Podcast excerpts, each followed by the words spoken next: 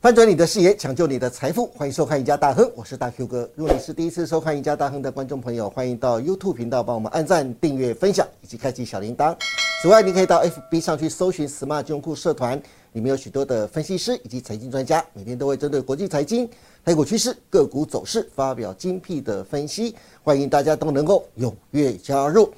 好，今天节目开始，赶快来欢迎我们的半导体专家、台积电的前采购经理以及现任绿芯科技的执行长薛忠士薛执行长来到节目当中，欢迎薛执行长。哎，大飞哥，呃，各位赢家大亨的观众们，哎，大家好。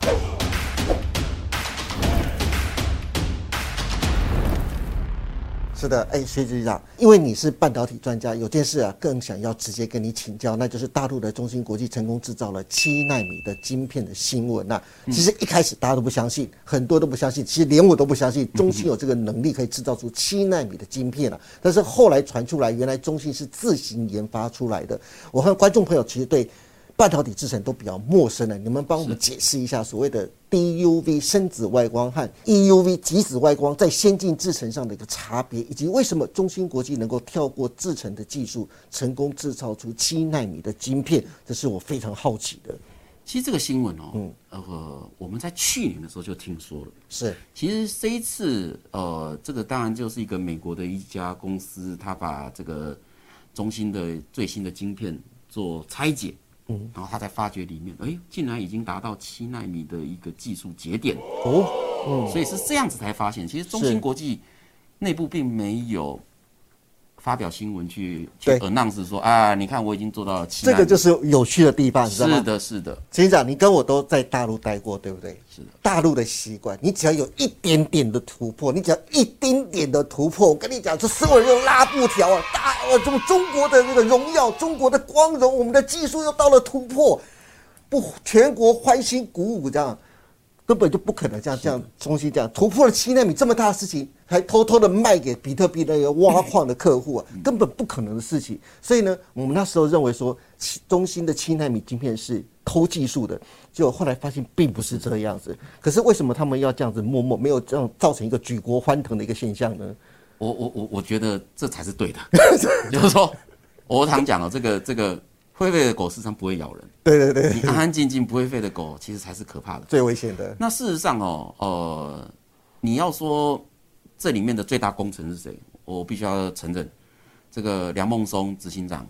绝对绝对是这一次，嗯，史密克呢，中芯国际可以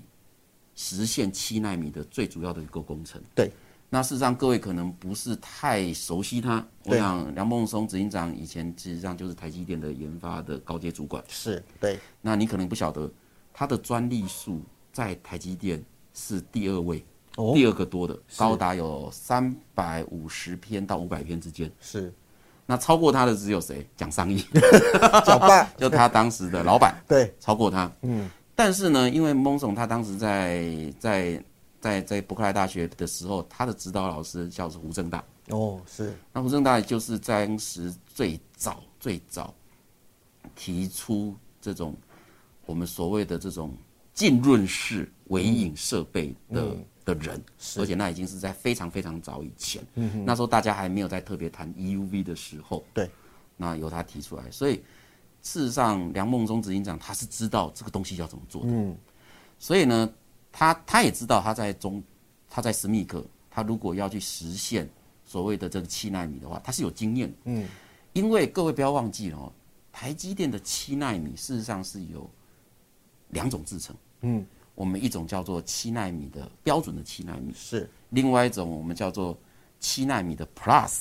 优化版。是那事实上，台积电的标准的七纳米就是我们称为叫做 non EUV 的版本，就是它没有 EUV 的基台在里面。哦它纯粹就用我们所谓的这个 DUV，就是嗯深紫外光对就可以做了。嗯，那深紫外光呢，其实基本上是一个我们称之为它的大概技术节点。各位可以看一个图哈、是那你可以从这个图上面，其实什么叫深紫外光？其实它所有的 DUV 跟 EUV，它的都是在这个紫色的这一个这个这个颜色的区间，一个叫做深紫，一个叫极紫。是所以就是紫外光的这个部分的，就是从蓝光到紫外光的中间，那个就叫做深值这这叫 OK DUV， DUV。对，然后到极紫呢，那基本上就可以看到就是紫色到已经是到更深黑的那哎深个深黑，的个部对，分那个叫极紫。是那事实上，你就可以看到对应到上面的波长，你就可以看到一个是比较宽的波长，然后变得非常的密集，对那能量越来越高。是那其实简单来看就是这个样子而已。嗯，好，那台积电当时在推七纳米的时候，就推出这两种的做法，一种就是没有极紫外光，只有深紫外光。是那另外呢，又一个又推出一个七纳米的 Plus，是那这个就叫做极紫外光的版本。是，所以基本上台积已经做过了，台积已经不管已是经深 demo 紫给你看了，对，不管是无量子 DUV 或 EUV，它都做它都过做了到对，而且呢，这两个东西都可以做同一个产品，是也就客户拿到的产品的良率，他可以选择 A 制成或 B 制成，嗯但是他拿到的东西是同一个，是所以台积电已经告诉你我做得到，嗯，所以其实梁孟松他也知道怎么做，嗯，他就是靠你去持续的优化这个深紫外光的机台的能力。嗯，其实我举一个非常简单的例子，你们大概就可以搞懂。嗯，所谓的极紫外光就有点类似你今天拿了相机去拍照，是按一下，嗯哦，这个影片非常图像非常的清晰。是那深紫外光没那么好，嗯，哦，没有极紫外光这个这个这个这个清晰度这么高，所以它怎么做呢？我按三次， 给我曝光三次，是所以我事实上它是它在这个里面的制成，我们叫做多重的曝光的图案，是它也它是用这样的方法下去做的，嗯就是说正常的呢，极紫外光我只要做一次就可以了，但是我深紫外光呢要做三次，是嗯然后呢每一次做一点点，然后让这个图形你还是看得到，是，嗯所以像它其实很简单。所以是像这样子，就是我们画面上这样的是图的形嘛，，就可以看到这个、这个 EUV，也就是极紫外光，你可以看到它里面的这个这个图案是非常清楚的。对那但是呢，如果你是用 ARF，也就是我们所谓的 DUV 深紫外光，嗯，然后但是有一个 I，那就是因为是浸润式的。哦是那浸润式的话呢，你就可以看到它就可能要做两次到三次，你还是可以看出那个图形，但是你会发觉这个图形跟右边的那个图形就右边的比较清晰多右了，线比较清晰，对那左边的有点模糊以外，它有一些转角的地方就不见了。是好，那这个就是深紫外光的一些，它可以做到。嗯，事实上，如果按照半导体的制程来讲的话，深紫外光的机台甚至有可能做到五纳米，但是五纳米就是极限，是也就是说五纳米还可以用深紫外光去做到那个图形。嗯但是要要付出的代价是什么？要付出的代价就是品质难以掌控。是像执行长给我们的资料一样，就是第一个是生产的品质难以掌控对，第二个就是产品的良率难以提升，第三个是工序的反复，所以造成生产的时间过长。是的第四个是成本过高，缺乏了市场的竞争力。如果真的中心要往五纳米那边去发展的话，会这个四个代价是非常的高的。不过中兴也不得不这么做了，因为现在 EUV 不可能卖进来了，对，不可能卖进来了嘛，是对不对？哦，那不可能卖进来的情况之下，你就只能够用既有的这个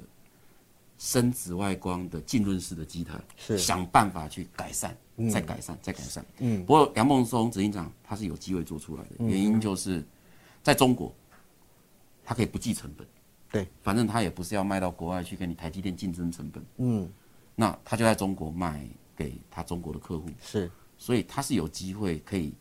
持续优化，把这个东西做出来。但是相信我，